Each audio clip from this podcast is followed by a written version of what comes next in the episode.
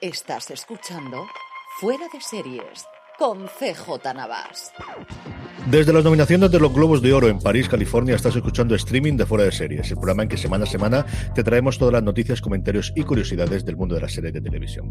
Yo soy CJ Navas y para hacer repaso de lo mejor y lo peor de esta semana que llega, del 4 al 10 de febrero en el mundo de las series, me acompaña Álvaro Nieva, al que le gusta Ryan Murphy, pero igual no tanto como a la Asociación de la Prensa Extranjera de Hollywood. Álvaro.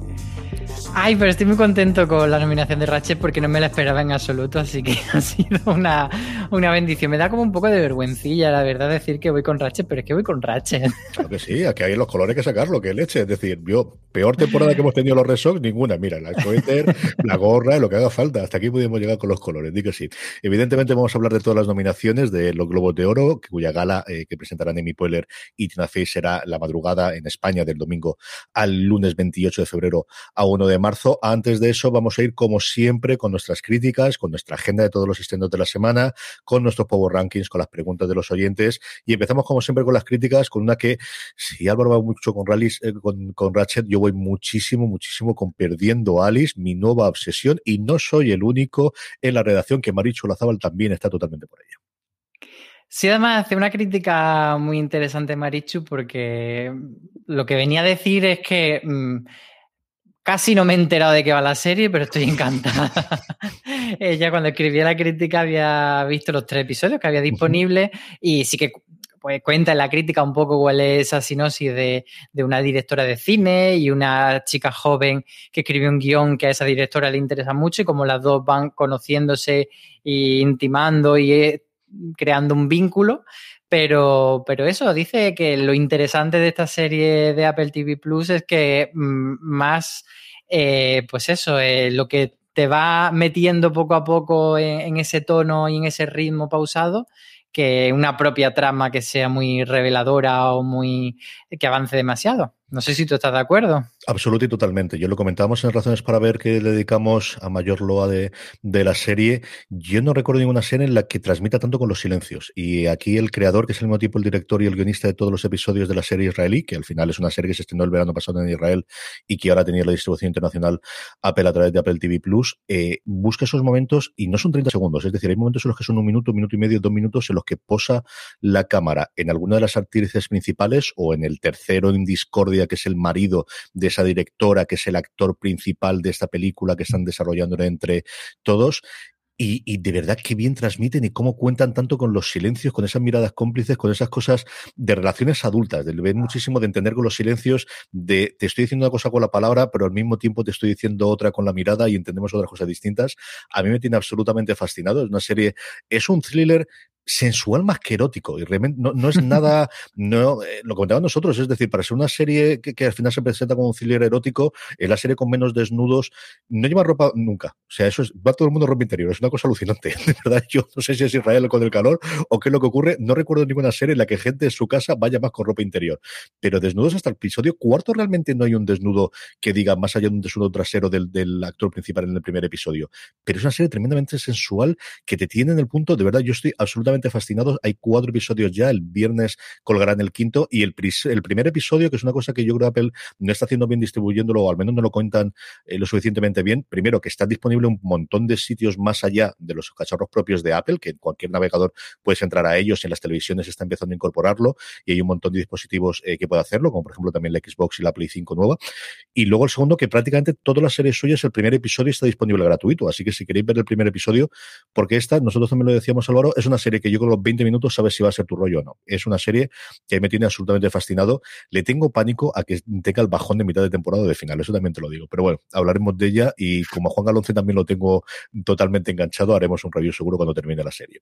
Un poquito eh, distinto, cambiando el tono, tenemos 50 metros cuadrados en el que en la crítica comentábamos que la comunidad del humor son la mejor medicina para un matón en peligro.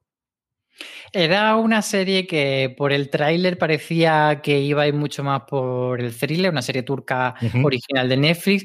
Y lo que nos cuenta Aloña, que ha sido quien la ha visto, es que sí que hay esa parte de thriller y una parte dramática, pero que al final donde acaba luciéndose más la serie es en la parte de el protagonista encontrando su lugarcito en el mundo, en un barrio en el que de repente eh, se siente como en casa y esos toquecitos de humor que con los que va a darle también a la serie. Esos 50 metros de los que habla el título de la serie es porque este matón, que ya tiene mucho dinero y la vida solucionada, de repente está muy obsesionado por saber eh, una cosa que es bastante típica, por otro lado, de la serie, los orígenes, pues quién eran sus padres, etcétera, y acaba heredando una tienda de 50 metros cuadrados. y ahí es donde se instala y en ese barrio donde está la tienda es donde encuentra su nuevo hogar. Curiosa, eso me parece curioso de que la crítica es una cosa que tengo ahí pendiente. También la crítica teníamos esta semana de Los Espabilados, esta la hiciste tú, Álvaro, ¿qué te ha parecido la serie? Pues Los Espabilados es una serie eh, que yo he de decir que, en el titular dice que era una ideal para chaval atormentado y para nadie más, y, quería ser muy respetuoso a la hora de decir esto de los chavales eh, atormentados, y de hecho también hacía alusión en el texto a que era una serie perfecta para los fans o las fans de Alfred García, que es quien le pone la, la, canción, era un chico de Operación Triunfo que le pone canción a la serie. Y, me refería a ese tipo de, fans pues que se identifican con esa figura que tiene Alfred de un chico peculiar, rarito, no en el mal sentido. Y, y creo que la serie va un poco por ahí, por, eh, dirigida a ese público de, adolescentes que, están buscando sentirse parte de un grupo y sentirse eh, reconocidos y, al final para eso va muy bien, pero luego más allá de, ese target muy concreto, eh, la serie que es de Albert Espinosa, eh, creador de Pulseras Rojas junto con Pau Freisa, que no le acompaña Pau, Freisa en esta aventura, pues me parece que se queda un poco mm, que no te cuenta demasiado. Por un lado, la serie tira, cambia los 45, 40 minutos, que sería lo lógico en un drama, por el formato media hora, y yo creo que ahí bien, porque consigue que no sea muy pelmazo, porque además, siendo una serie que trata de las eh, enfermedades mentales, etcétera, bueno, vale, pero me parece que no sabe qué te quiere contar exactamente en cuanto a las enfermedades mentales, porque no entra mucho, pero al final es como la temática, no es no es tan descarnada como le era Pulseras Rojas con el tema del cáncer, se queda como un poco ahí en mitad de nada y a mí la verdad vi varios episodios y no me invito a seguir. De la que también he visto varios episodios, además de la primera temporada, es de Jurassic World para Campamento Cretácico. Ha llegado su segunda temporada, la tengo pendiente de ver con las niñas y también nos traías tú esta semana la, la crítica, Álvaro. Y bueno, lo que decía es que no sé hasta qué punto eh, me puedo poner quisquilloso con una serie que al final es para niños, porque claro, si a mí me viene esta serie con el sello de Disney Channel o de un canal Nickelodeon de este tipo, pues dices, vale, una serie para niños, pero como Netflix te lo lanza todo ahí a, a batiburrillo, pues no sabes si es una serie de, decir, vale Álvaro, no la critiques como si fuese una serie para adultos, o sí. Eh, en cualquier caso, lo que digo es que mm, me ha gustado esta temporada y tiene cosas buenas, pero no me ha gustado tanto como la primera. Creo que tiene alguna, algunos detallitos que, bueno, que, cuento y en la, en la crítica, que no voy a hablar mucho para no spoilear, pero por ejemplo, los villanos que mete esta segunda temporada, pues no me han convencido mucho y tiene ahí algún desarrollo de personaje específico que me cuesta creer, pero luego en general sí que creo que, le ha dado más espacio a, la mayoría de los personajes, ya no son tan cliché todo. Y, bueno, sigue aprovechando el cliffhanger muy bien, así que es una serie que Netflix debería renovar y seguir. Yo la tengo pendiente de ver, como os digo, con las crías y seguiremos informando. disfrutamos muchísimo, muchísimo de la primera temporada. Y para terminar, en vez de alegrías, traemos la infamia. En fin, estas cosas que tenemos. Tenemos unas cuantas series de duras, duras, duras, desde finales de año, primeros de año. Prácticamente todas las semanas tenemos una de estas durísimas, ¿sí, Álvaro? Y muchas de ellas vienen precisamente de la mano de Filming. Mm. Otras veces son de Movistar o de Netflix, depende. Pero Filming es verdad que, que se está haciendo carrerón en los dramones europeos y esta en concreto una serie em, que ya tiene un par, de años o tres, creo, em, de la BBC, que, además ganó el BAFTA, pero que no había llegado a España. Y la infamia lo que cuenta un caso real de una red de abusos de menores. Eh, el título original de la serie se llama Three Girls, tres chicas, se hace alusión pues, a tres chicas que estuvieron involucradas. Y sobre todo lo que, lo que cuenta Loña es que eh, lo llamativo de este caso es que pasó mucho tiempo, concretamente entre 2000, de 2008, que fue cuando se, hizo la denuncia, hasta 2012 que se empezó el juicio, pues estuvo eso eh, parado porque no porque fuese lento el, sistema judicial británico, sino porque no se creía a, la, a las chicas. Entonces, eso es lo que, lo que cambia respecto a otros casos el contarte cómo todo ese tiempo eh, que ya están esperando a ver qué pasa y cómo se desarrolla el proceso. En fin, lo que te digo yo, tenemos un montón de series que armarse de valor y que que cogerse con, el estómago para verlas tranquilamente. Muchas más críticas y noticias en Fuera de Series y como siempre os invitamos uniros a nuestro canal de Telegram donde colgamos todo lo que vamos publicando a lo largo de la semana, que es mucho variado y siempre muy, muy bueno. Telegram.me barra noticias FDS, todo junto, tenéis el enlace también en las notas, ahí nos podéis seguir y como os digo, Luis Aceituno, nuestro community manager, cada vez que tenemos cualquier cosa que colguemos en las redes, ahí la tenéis directamente para que podáis seguirlo con toda la comunidad del mundo en vuestro dispositivo móvil o allí donde utilicéis Telegram. Vamos ya a ir con los eh, con la agenda de estrenos, una semana, una segunda semana bastante tranquila, pero nos lo cuenta todo Marichu Lazabal. Pues vamos con los estrenos de la semana. El jueves 4, Calle 13 estrena la tercera temporada de Magnum, mientras que Fox Life trae Miss Fisher's Modern Murder Mysteries. El viernes 5 de febrero, Netflix viene con un doblete, con la segunda temporada de H y con el estreno de Ciudad Invisible. Y Amazon Prime emitirá la tercera y así que última temporada de Pequeñas Coincidencias, así que toca despedirnos de la serie española. Tenemos un par de días de calma y el lunes 8 de febrero AMC estrenará Mirage. El martes 9 de febrero, Filming trae la segunda temporada de Split, Calle 13 Leo Matei y Sundance TV Nudes, una de esas series truculentas que acabaré viendo. Y cerramos la semana con el estreno de la decimoprimera temporada de Blue Bloods en Fox Live, como ya estamos acostumbrados. Así que, como veis, es una semana más bien tímida de estreno, sin grandes títulos y uno de esos momentos que aprovechar para ver esas series que se nos han quedado retrasadas. Pues por segunda semana la cosa relativamente tranquila, mucho regreso de procedimental para la gente que desde luego le guste, pero por lo demás bastante, bastante relajado, Álvaro. Eh, ya te avanzo que pequeña coincidencia, tercera temporada. no va a ser. tío. ¿Qué te sorprende más? ¿Tercera temporada de, pequeñas coincidencias o decimoprimera de Blue Boats? ¿Cuál es la que te parece más sorprendente? O segunda de H también está ahí. que bueno, eh, no me voy a quedar con ninguna de estas. Eh, hay dos cositas que tengo curiosidad. Una de ellas es Ciudad Invisible, una serie de Netflix que no nos han pasado todavía a screen, así que no, no sabemos qué va a pasar, pero bueno, por el tráiler parece como que mezcla el drama criminal con lo sobrenatural, eh, empieza siendo policíaco y luego resulta que hay criaturas y un mundo escondido, una ciudad invisible, etcétera. Así que veremos. Juan Galonce va a ser quien se encargue de, verla y decirnos si merece la pena, ¿no? Y la otra que me he apuntado yo para hacer crítica que tengo muchas ganas es Nudes, que es una serie que estrena Sundance TV y que, son tres episodios sobre tres adolescentes eh, a los que la vida pues se le pone pata arriba eh, a nivel dramático, no pata arriba en, sentido cómico, eh, porque se le filtra un nude, una foto de nudos y entonces pues es un poco una serie para concienciar sobre los peligros de, estar expuestos a redes sociales y sobre todo cómo afecta a la adolescencia. Entonces tengo muchas ganas de verla. Yo coincido contigo con este y también con la otra que tiene el grupo MC, que es Mirage en AMC. Hoy nos mandaban eh, la, nota de prensa con las dos series y son dos que tengo en el radar. Creo que al final eh, son cosas curiosas. H, yo la segunda temporada tengo ganas de darle una oportunidad porque creo que es una serie que fue de menos a más y que al final me gustó y que conforme terminara la primera temporada creo que puede tener recorrido. Creo que lo comentamos también previamente en, algún momento.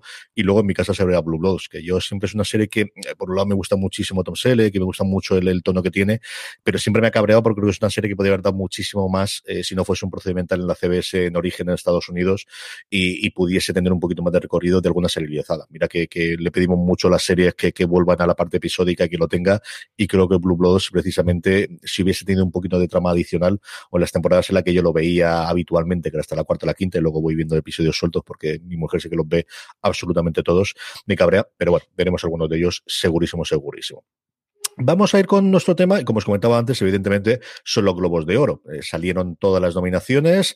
Eh, así, a grosso modo, lo que tenemos es que Netflix arrasa también en películas, por, cierto, tiene más nominaciones que absolutamente ninguna de las grandes distribuidoras de cine de las plataformas. Y en la parte de series, exactamente igual. Las plataformas se han notado muchísimo la parte de la pandemia. Ya no solamente es que arrasa con HBO, es que después de HBO, las cuatro o cinco siguientes son todo canales como Hulu, como Sanda, decía, hay un montón de canales de, de en general de, plataformas en vez de canales tradicionales. Tenemos todas las nominaciones en estas categorías tan curiosas que realizan y alguna eh, curiosa. ¿Vamos por categorías o una valoración global que le haces a, cómo ha quedado la cosa, Álvaro?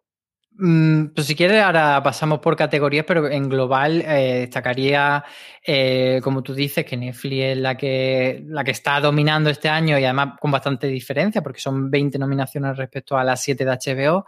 Y, luego eh, lo que decías también de la pandemia, que ha afectado mucho a que haya ausencias que no se deben a que se hayan olvidado de nominar la serie, sino que no ha habido temporada dentro del periodo de elegibilidad. En ese caso están, por ejemplo, Succession que fue una de las grandes ganadoras del año pasado, o otra de, de las triunfadoras de los premios normalmente, que es la maravillosa señora Maisel. Entonces, yo creo que esas dos, esos dos temas son lo que marcan los nominados más allá del efecto Emily Peris que ahora comentaremos. Vamos a ir desde luego con el comedia. La otra gran ausente, porque, pero realmente lo estuvo el año pasado, fue Watchmen, que luego arrasaría posteriormente los semi y que se podía haber elegido los globos de arena anteriores, pero al final eh, no tuvo el fenómeno que luego fue el fenómeno mediático y que le llevó a arrasar posteriormente en los semi. Los globos de oro tienen tres grandes bloques de categorías, dramas, comedia o musical, que siguen manteniéndolo así, y luego miniseries, películas para televisión o series limitadas, y luego una categoría de secundarios a la que se mete todo el mundo. Es decir, aquí no tenemos secundarios por cada una de las eh, categorías como los semis, sino que tenemos actriz secundaria, actor secundario en series, serie limitada, película para televisión o cualquier cosa que pasase por ahí en medio. Así que es quizás la categoría más complicada de conseguir. Empezamos por drama si quieres. Tenemos aquí tres cositas de Netflix. Eh, una lo comentábamos antes, Ratchet, The Crown y Ozark, mm, que sigue imbatida y ahí está permanente, vamos, totalmente en su momento. The Mandalorian, en la primera gran nominación que tiene Disney Plus, no la nominaron el año pasado por la primera temporada. Y luego la que quizás tiene un poquito más de polémica o que, más comentarios puede tener porque es una serie que o adoras o odias totalmente, Lovecraft Country, en lo que a mí me extraña que se nomine como drama en vez de como miniserie. Entiendo que al final será aquí HBO jugueteando eh, con las reglas que te permite meterlo en una categoría a otra, intentando cubrir todas las bases y no le ha salido mal porque al final han logrado colar esta como mejor drama. Sí, lo que pasa es que no creo que vaya a ganar de todas formas, pero bueno, ahí está su, nominación. Yo creo que aquí está clarísimo que, que The Crown parte como favorita y que la gran duda es si The Mandalorian eh, se llevará el premio, se lo quitará de Crown porque normalmente las series de este corte de ciencia ficción eh, suelen eh, partir como un poco mm, desventajadas. Es cierto que Juego de Tronos rompió esa tendencia, que al final sí que era una gran serie de fantasía que consiguió todos los premios habido y por haber, pero bueno, mm, no deja de ser verdad que series como Star Trek Discovery o como The Expanse pues siguen estando totalmente desaparecidas en la entrega de premios. Entonces, a ver si The Mandalorian cambia esto. Mejor actriz de drama tenemos cuatro viejas conocidas de la nominación de los Globos de Oro. Empezamos por Sara Pauso de Ratchet, que no solo ha nominado a Mejor eh, Serie, sino también tiene este de actriz. Nuevamente Laura Linney en Ozark en la tercera temporada, que es la que se sale y la que todo el mundo habla que es la mejor, de, desde luego, para su personaje en la serie. Judy Comer de nuevo por Killing Eve. Eh, Olivia Colman por The Crown y la nominación que habitualmente tiene siempre de alguna joven promesa que le encanta hacer los Globos de Oro. En este caso, a Emma Corrin por su interpretación de Lady T en The Crown también. Pues precisamente McCorrin podría ser ese, mm. ese premio sorprendente o ese emotivo, esa diferenciación que tienen muchas veces los globos de oro. Lo más seguro sería ir por Olivia Colman y como tú dices, Laura Lini, pues ella mucho tiempo eh, siendo muy querida dentro de, del círculo de crítica de Estados Unidos y yo creo que Ozark pues eh, va creciendo y, ella, si, si la serie nomina, o sea, si la serie es premiada, probablemente sea por ella. En actores de drama volvemos a tener cuatro viejos conocidos y una incorporación que también es de The Crown. En primer lugar, Jason Bateman por Ozark. En segundo tenemos a Otherkir por Better Call Saul, la única nominación que tiene Better Call Saul, que nuevamente no tiene ni tanto ni para serie ni para actriz, por muchísimo ruido que haga la crítica, especialmente americana. Dos, eh, en la que no hay más y de dos series que al final han pasado bastante sin pena ni gloria, como es Matthew Rhys por Perry Mason, la que se habló un poquito y yo creo que mejora mucho con el paso del tiempo, pero hubo mucha división de opiniones, y el Pacino por esa Hunters de Amazon que prácticamente se nos ha olvidado. Y la última nominación, nuevamente la joven, pues hablamos antes de Lady D, también tenemos a Príncipe Carlos, y es que Josh O'Connor también ha sido nominado por su interpretación del Príncipe, del Príncipe Carlos de Inglaterra. Yo creo que Josh O'Connor sería muy buen ganador para esta categoría, sería como algo así, una, nota de color también. El y... tiene que ser demasiado, o sea, el primer premio que le gane tiene que ser brutal. Es que lo de Pacino, de hecho, muchos medios americanos lo estaban comentando como de a quién se le ocurre con la de, con la de papeles que ha tenido Al Pacino en su vida nominarlo por, por esta chumina de Amazon. Pero bueno, eh, me queda también la duda de si Matthew Rhys, es verdad lo que tú dices de que Perry Mason no ha tenido muchísimo tirón y no ha dado apenas que hablar, de hecho no entra en la categoría de mejor drama como nominada, pero bueno, no deja de ser cierto que Matthew Rhys es muy querido, que lleva muchos años eh, estando ahí por, por The Americans y a ver si pesa pues todo ese cariño que le tengan los votantes eh, para darle el premio. Hace un papelón. Yo creo que es una serie que la gente, eh, si ha votado, que, que, puedes haberla visto. Y es nuevamente yo una serie que va de menos a más y que tiene recorrido eh, para futuro. Lo que no sé es cuánto ha confiado en ella HBO para la hora de hacer campaña. En comedia, que aquí viene quizás lo que más va a destacarse en titulares en cuanto a ahí esto que hace aquí. Tenemos, yo creo, las dos que todos confiábamos, o tres incluso, si me apuras, que vamos a tener. Por un lado, Ted Lasso de Apple TV Plus, la primera nominación de comedia que tenemos para Apple TV Plus. La segunda, Sitch Creek, de origen canadiense, pero luego distribuido por Pop TV y sobre todo con el efecto internacional de Netflix que vamos a tener. Y yo creo que se daba prácticamente por cantado que The Great eh, íbamos a tenerla después del lo bien que le había funcionado a Hulu. A partir de aquí, la primera nominación de HBO Max, que se presenta como algo independiente de HBO por The Flight Attendant, la serie de Cali Cuco. Y por último, Emily in Paris de Netflix, yo creo que aquí lo cosa fundamental es que los Bridgerton no entraba por fechas, porque si no, yo creo que esta sería la que ocuparía desde luego el puesto. Pero Emily Paris yo creo que la que va a ocupar muchos titulares y como la gran extrañeza, que por otro lado también las cosas que habitualmente hacen los globos de oro, que no da jugueteo y no da poder, poder comentar como vamos a hacer ahora.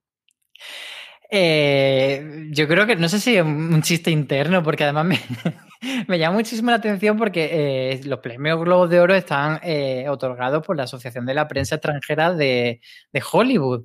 Y precisamente Emily in Paris, que es una serie que pone esa imagen tan absurda y ridícula de lo europeo, que sean ellos los que la nominen, me parece que tiene que ser como una broma de a que no hay narices, sujétame el cubata.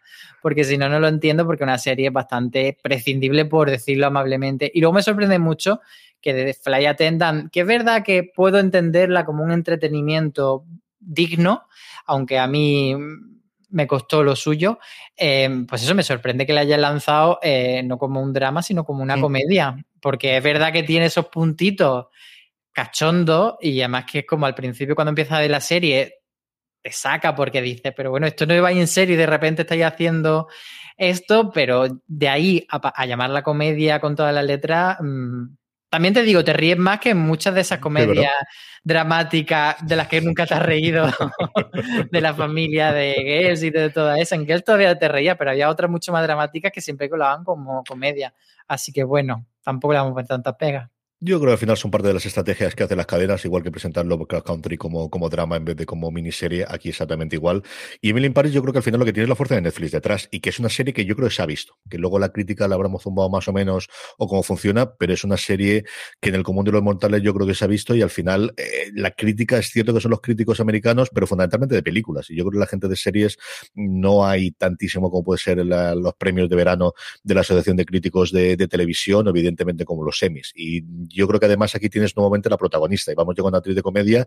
Yo creo que aquí el hecho de que Lily Collins está nominada por Emily Paris viene eh, a refrendar esa nominación como mejor comedia y el resto, pues cuatro que yo creo que podemos eh, entender todos que podrían estar, ¿no? Kelly Cuoco por The Flight Attendant, más allá de cómo sea la serie, por el efecto de Viva Theory de ser ella quien es, Ella Fanning por The Great, como teníamos antes, Catherine O'Hara por Sitch Creek y Jen Levy eh, como protagonista de la extraordinaria playlist de Zoe, que es una serie que si no la han nominado como serie y posiblemente Emily Paris la ocupado el hueco sí que es un poquito eh, esa serie adorada por la crítica, quizás no con tanto visa, y que además ocupa un poquito el hueco de musical, que también en general a los Globos de Oro suele gustar bastante.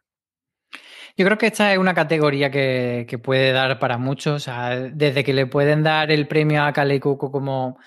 Porque creo que sí que se merece ese premio decir, eh, tía, qué bien has salido de Big eh, tanto del papel como de tú como, como persona de Hollywood, como como ejecutiva de Hollywood que ahora eres y te has metido en la producción ejecutiva. Entonces yo creo que ahí ese premio podría estar muy bien dado, el Fanning está también muy bien, Jay Levy lo veo más difícil, pero tampoco sería una locura. Para mí la gran duda, eh, tanto en esta, o sea, en todas las de comedia, en las tres categorías de comedia, es qué va a pasar con Shit Creek, uh -huh. Si van a, porque al final recordemos que fue la gran ganadora de los Emmy, entonces eh, los Globos de Oro irían un poco a rebufo y no les suele gustar. Entonces no sé si van a dejarse llevar por el encanto de Sid y van a decir sí, sí, eh, es su última temporada y se merece todo, o si van a buscar darle a otra comedia, y yo creo que puede ser Ted Lasso, y los actores de Ted Lasso, eh, pues eso, el reconocimiento. Sí, yo eso coincido contigo. Al final, normalmente los Globos de Oro suele intentar adelantarse a lo que posteriormente va a ser éxito de público, éxito de crítica y sobre todo nominados a los Emmy. Y por esa idea iríamos con Ted Lasso, que evidentemente tiene a Jason Sudeikis nominado como mejor actor de comedia.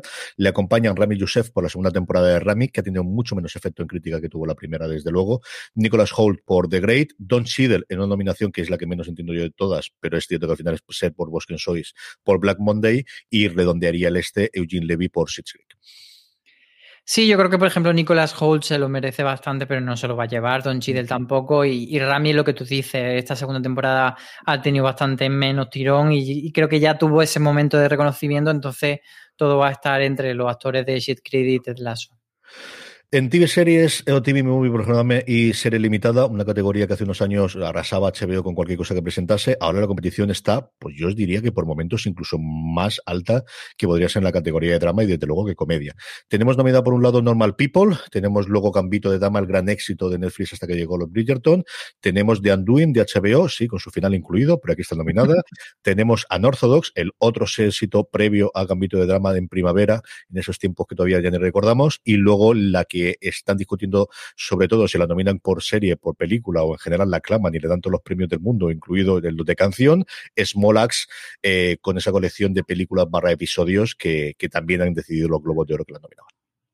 Además es curioso porque han juntado eh, TV Movie con serie limitada en esta categoría y TV Movie lo único que hay son precisamente las de Small Access que podrían ser serie limitada. Entonces ahí está como dándole la vuelta. Eh, yo creo que The Undoing es mm, sin duda la que peor lo tiene porque, a ver, a mí me pareció muy entretenida y a mí me gustó, pero no, la, no creo que sea como para premiarla. Sin embargo, eh, Anortodos, que yo siempre he dicho que tiene un tufillo de, película de por la tarde de Antena 3, eh, es muy querida y está teniendo como mucho tirón, así que creo que puede ganar. La cosa es si ganará Gambito de Dama, que sí que quizá la, favorita, la que parte favorita, o Small Axe, que al final también ha estado ahí en esas listas de las mejores películas del año y en muchas listas eh, muy valoradas. Entonces, a ver si, si claro, al final es, no, solo, no son solo las películas independientes, sino es toda la antología. Entonces, ¿cómo va a pesar eso respecto a Gambito de Dama? Y bueno, Normal People, que es que se nos olvida. Sí, señor. Normal People precisamente ha nominado a Daisy Edgar Jones. En los eh, Emmy estuvo nominado Suco Paterner, pero no ella. Aquí se tornan, eh, se cambian las tornas y es ella la que está nominada, junto con gente, pues eso, del nivel de Kate Blanchett o Nicole Kidman, no por Mrs. America y la otra por The Undoing. Y luego las otras dos nominaciones que tenemos, precisamente de la serie de Netflix que comentamos, Sira Hash por Unorthodox y Anna Taylor Joy por Gambito de Dama, que yo me aventuraría que en esta categoría, y mira que tienes a Kate Blanchett y a Nicole Kidman, quizás es la gran favorito. Sí, yo creo que va a ganar Anya, Taylor Joy. Fíjate que si, si no estuviera ella, podría apostar por Shira Haas de Unorthodox, pero yo creo que, que sí, Gambito de Dama al final fue un fenómeno muy grande y, ella era el alma de, la, de la peli, no, de la miniserie, así que creo que va a ganar ella. Y en actor eh, de serie limitado TV Movie, aquí tenemos un montón de viejas glorias. Tenemos a Hugh Grant por The Undoing, Ethan Hawke por El Pajo del Gambintero, Mark Ruffalo por I Know This Much Is True, Jeff Daniels por La Ley de Comi y Brian Cranston por Your Honor. Series relativamente menos conocidas que alguno de los números de títulos que había hecho. Yo creo que esta es quizás la que está más abierta de todas. ¿eh? Sí, es lo que tú dices. Al final, las actrices sí que han sido como miniseries muy potentes. han sido buenas miniseries, pero no, no tan conocidas. Eh, yo creo que a Mar Rufalo le han dado ese premio eh, de decir, de, ah, este que hacía dos personajes, ¿no? Hacía de hermano. Sufría mucho y luego volvió a sufrir. Y lo pasaba fatal. Vamos a darle la nominación. Pero yo creo que está entre Ethan Hawke, que, que tiene ese registro tan, tan pipireto, tan loco, tan extraño en el, pájaro carpintero y Jeff Daniels en la ley de Comey. Y las de interpretaciones secundarias, como os decía, aquí está absolutamente todo, serie dramática, comedia, miniserie, película, lo que haga falta. Y tenemos dos de The Crown, Elena Bonham Carter y Gillian Anderson, Annie Murphy por Sis Creek, Cynthia Nixon por Ratchet y luego la que para mí es eh, la favorita, que es Julia Garner por Yo creo que sí, que puede ser el de Julia Gardner el que se lo lleve y luego está la gran duda de, de cómo se tomará la interpretación de Gillian Anderson que ha sido tan controvertida que mucha gente decía que no, que lo hacía muy bien y otros decían que parecía un celebrity de muchacha Danui, así que esperemos. en, actores tenemos a Brendan Gleeson por la ley de cómic, tenemos a Dan Levy por Six Creek, tenemos a Jim Parsons por Hollywood, que sí que se estrenó en Hollywood, que se nos ha olvidado, Donald Sutherland por The Undoing y la última, John Boyega por Smolax, en medio de toda su cruzada que tiene de pelea con HBO Max y por lo que ocurrió con eh, la Liga de la Justicia, eh, ha sido nominado como el único eh, intérprete dentro de Smolax. Sí, es que además eh, una lista en, en general todo mm, de intérpretes muy blanco. Este año hay muy poca diversidad y así que puede que por eso John Boyega, aparte por mérito propio, por supuesto, sea el que se lleve este premio. Pero yo aquí veo que puede pasar mm, cualquier cosa, porque a mm. Jim Parsons le quieren muchísimo, eh, Donald Sutherland que no hace nada especialmente en Down Doing, pero bueno, al final también es un señor que lleva 200 años trabajando y súper querido, y luego lo que comentábamos de, del factor Seed Creeks. Así que yo creo que aquí está todo muy, muy abierto también. lo de Parsons, yo coincido contigo con lo de Cuco, de que al final les pueden dar un premio a Big Bang Theory sin dárselo a Big Bang Theory, y yo creo que es una cosa que puede intentar aprovechar fácilmente, porque al final son dos hombres, pues eso, gente tremendamente conocida que les pueden venir muy bien. En una gala, pues tremendamente atípica, como va a ser los tiempos, que vamos a tener simultáneamente Tina Fey y M. Poehler, una en Nueva York y la otra en Los Ángeles, y luego la gente no se sabe si van a estar en sus casas, si lo van a juntar, si no, si exactamente qué, si va a funcionar bien Internet, si la gente va a dejar ahí o le va a dar el botoncito de apagar ahora que se pueden ir después de las nominaciones. Veremos a ver qué ocurre. Puede ser muy divertido esto. Eso sí que es cierto. Hablaremos dentro de unas fechas, haremos la porra Álvaro y yo de qué consideramos, a ver si hacemos alguna cosita y ya contaremos cómo vamos a hacer toda la cobertura en foraseries.com de los globos de oro. Vamos a ir con los Power Rankings, vamos a ir con las preguntas de todos vosotros. Antes, una pequeña pausa. Estamos ya de vuelta, vamos ya con los Power Rankings, las series más vistas por la audiencia de fuera de series durante la pasada semana.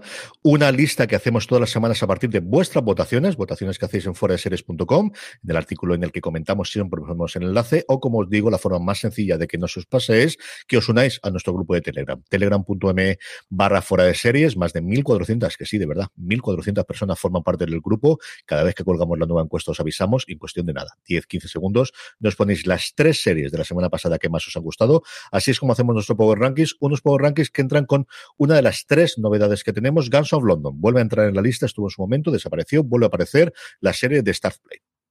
Y no estaba muerto, que estaba de parranda.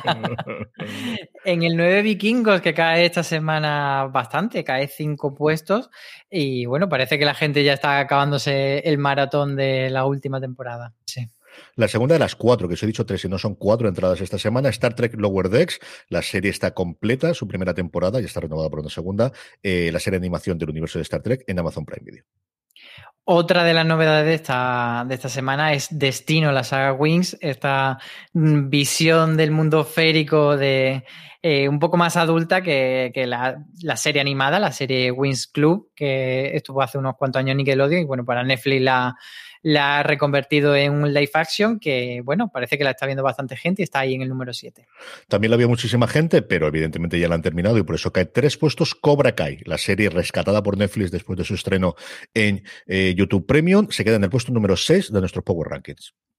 Y en el 5 va ascendiendo, y además con mm. fuerza, cuatro puestos para Your Honor, que bueno, parece que al principio de nuestro Power Ranking eh, no, bueno, no al principio de nuestro Power Ranking que llevamos más de 200, al principio de la emisión de Your me refería, eh, pues no, no, entró y ahora sí que no solo ha entrado, sino que está escalando. Ahí Brian Cranston está, está convenciendo a la gente, parece, Movistar de una forma anecdótica, lo que leo en Twitter y especialmente en el grupo de Telegram, la gente que se ha mantenido y que la ve semana a semana, cada vez le está gustando más. O sea, eso que, esté, que están hablando muy, muy bien. Sube dos puestos, curiosamente, de Expanse, la serie de Amazon Prime Video, que estoy volviendo a ver desde el principio porque la había dejado en la tercera temporada y dije, no me acuerdo de nada, voy a poner a verla y estoy viendo la primera temporada. Sube dos puestos y se queda en puesto número cuatro de Expanse, la serie de Amazon Prime Video que además acaba ya y tendremos crítica de, final de temporada de Luis Aceituno esta semana. Así que los seguidores de The Spans que estén atentos a la web. Y en el número 3, la, la entrada más fuerte de la semana es para It's a Sin, la serie de Russell T. Davis en HBO España, que en realidad es una serie de Channel 4, del Channel 4 británico, bueno, que trata sobre eh, la crisis del SIDA en Londres en los años 80, muy dura a la que le hemos dedicado un razones para ver, pues bueno, parece que sí que antes incluso de que nosotros hiciésemos el razones para ver, ya estaba viendo la, nuestros seguidores porque son así de aventajados. Sí, señor, sí, señor. Y movimiento en la culmen, movimiento en la cima, y es que 30 monedas después de muchas semanas deja el primer puesto, deja el puesto de honor. Eso sí, no se va muy lejos, se queda en el puesto número 2, la serie de la Iglesia para HBO España. Y el puesto ese que baja 30 monedas lo sube Bruja Escarlata y Visión, la serie de Disney Plus, que vaya por su cuarto episodio. Un cuarto episodio que ha venido con, con cierta polémica eh, y la gente se estaba quejando sobre si contaba demasiado, si había desvelado demasiados misterios y Antonio Rivera, a, la luz de esta polémica, le digo un artículo que de aquí os recomiendo, se llama Bruja Escarlata Visión y la soledad del más listo de la clase y él hace un poco de reflexión sobre toda esta polémica, así que si estáis eh, metidos en ese salseo, pues le a Antonio. Es un artículo maravilloso de Antonio que por otra cosa suele ser marca de la casa. ¿Para ¿Y, cuál no? ¿Y cuál no? Claro, es que al final, al final, claro, tenéis aquí al club de fan de Antonio, ¿qué vamos a decir nosotros? ¿Qué no vamos a decir? Pero es un artículo maravilloso en episodio.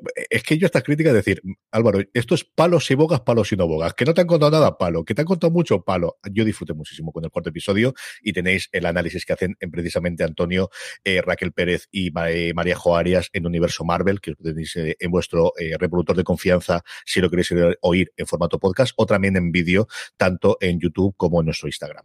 Vamos ya con las preguntas de los oyentes. Tenemos unas cuantas para hacer. La primera es Gloria Carreras, nos pregunta que para cuándo la nueva temporada del cuento de la criada.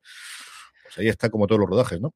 Como tantas cosas afectadas por la pandemia, está de camino, no se sabe todavía cuándo, pero fíjate que para esta semana vamos a publicar un artículo recopilando todo lo que se sabe sobre esa quinta temporada del cuento de la criada, sobre su spin-off, sobre la expansión del universo. Vamos a, a detallarlo en la web, así que estad atentos.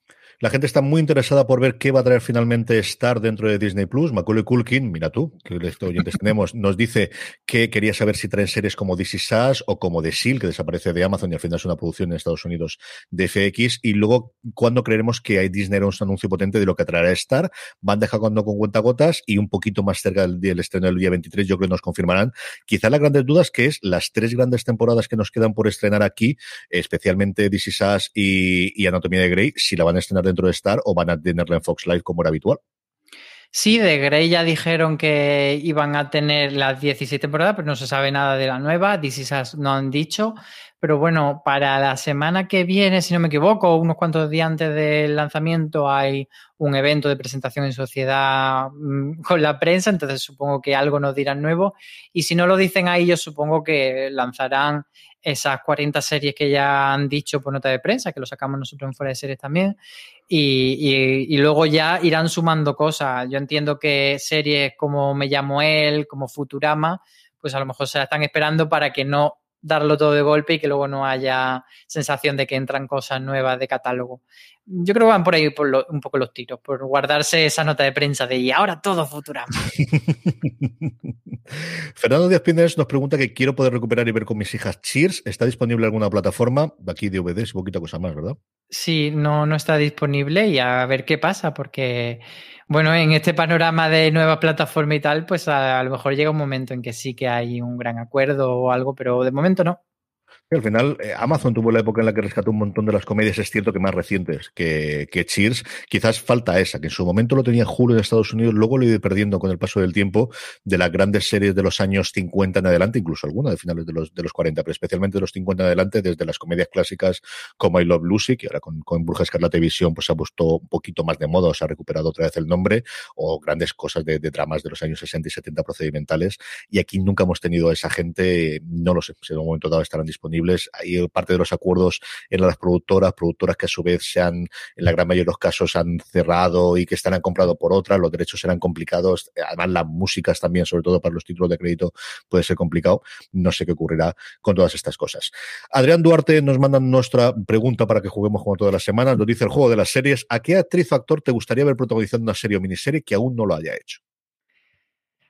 Pues a Penélope Cruz, ¿no? Es que esta pregunta tan fácil, no sabría decir otro más así de, porque grande de, grandes de España suena muy raro, pero iba a decir grandes actores o actrices de España, yo creo que casi todos han hecho ya televisión. Yo creo que la que es Penélope Cruz la que se nos resiste y, que, que, será cuestión de que le den un... Supongo que ya no se querrá eh, atar a una temporada muy larga, pero que cuando llegue una serie buena, una miniserie buena, probablemente sí que diga que sí. No sabemos si será una española o será una americana, pero yo estoy esperando ese momento, no sé tú. Yo creo que totalmente. Quizás desde los nombres, y es que cada vez nos quedan menos. Antes teníamos muchísimos más. Hace la pregunta este hace 15 años, y te cuento. Hace 5 años también teníamos muchos. A día de hoy, yo tirando por Hollywood, es que me sale Tom Cruise y me sale un poquita cosa más. ¿eh? Es que no hay muchos, muchos, muchos que me queden por ahí pendientes. Si descontamos, evidentemente, cameos, que luego al final puedes tener un Brad Pitt, que evidentemente salió en su momento en Friends y cosas similares, y que no haya hecho los últimos tiempos, o gente que en su momento venía de series y que hace 20 años que no lo hace. Pero es que es una cosa que cada día es más habitual. Mm, sí, quizá Pete y Clooney, que también Clooney eh, está muy desaparecido de la serie, eh, podrían ser dos de los grandes nombres. Sí. Yo creo que nos quedan muchísimo, muchísimo más, desde luego. Miguel AJ nos dice, hola fenómenos, me encanta streaming para estar al día. El otro día comentaste de la posible estrategia de Disney de abrir cines bajo su marca. ¿Cómo creéis os gustaría que fuera? Esto fue una colgada mía de, de ahí pero yo creo que puede ser parte de la estrategia en cuanto la cosa puede ser un poquito de la normalidad y, les permita, porque la ley americana ya les permite, que es una de las cosas que se nos quedaron ahí al principio de la pandemia, y es que hasta ahora las distribuidoras no podían tener eh, propiedad de los, de, las, de los cines, y yo creo que es una cosa que el conglomerado Disney, como os digo, cuando tienen problemas mucho más acuciantes a día de hoy que el ver si pueden comprar un cine o abrir cines, pero yo lo veo clarísimo, Álvaro. Sí, lo que comentábamos ese día era un poco fantasía nuestra, pero eh, un lugar en el que haya los estrenos potentes de, de, Disney y aparte tenga pues esa Disney Store en la que pueda comprar todos los muñequitos posibles de, de Lilo y Stitch y de otra y de otra peli, pues yo creo que puede ser una buena inversión. Mm, ya no solo por el hecho de lo que puedan ganar eh, con la gente yendo al cine, sino también por tener esa presencia de decir, bueno, pues al final como cuando está la tienda de Apple en el centro de la ciudad, no es solo por vender el cacharrito, sino por decir, estamos aquí en la Puerta del Sol, en la capital de España, Apple o la tienda de Huawei en la Gran Vía. Yo creo que también tiene un poco ese puntito, pero claro, habrá que esperar que pase la pandemia porque no se nos olvide que una de las grandes líneas de sufrimiento de este año de la compañía Disney es que tiene los parques cerrados. Y los cruceros, que nosotros no nos acordamos nunca porque no hay tanto, pero en Estados Unidos le funcionan muy, muy bien. Y el palazo que para ellos fue, hombre, ahora no con Disney Plus, pero hasta hace tres años el principal fuente de ingresos de todo el conglomerado eh, Disney era ESPN, el canal de deportes de Estados Unidos, que durante seis meses no ha tenido contenido más allá del documental de Michael Jordan. Es que al final es una cosa complicadita, complicadita, complicadita. Luego Irene Castrej nos dice, hola, ¿sabéis si el documental Hero Dreams of Sushi se puede ver en alguna plataforma de streaming? En su momento estaba en Netflix, yo sé que lo vi en Netflix de hecho, eh, Chef Stable nace después del exitazo que tiene en Netflix originalmente la serie, contratan a su director para que lanzase en su momento Chef Stable. Y a día de hoy, como estos son cambios para arriba y para abajo, yo creo que tiene que estar en algún sitio seguro, ¿no, Álvaro? Pues menos mal que lo has contestado tú, porque no tengo ni idea de qué es esto de Giro Sí, pues te lo cuento Estoy perdidísimo. Es un documental curiosísimo que cuenta la vida de un maestro chef de sushi, que tiene un sitio tremendamente caro y con muy pocos sitios. De hecho, creo que tiene 10 o 12 asientos como máximo.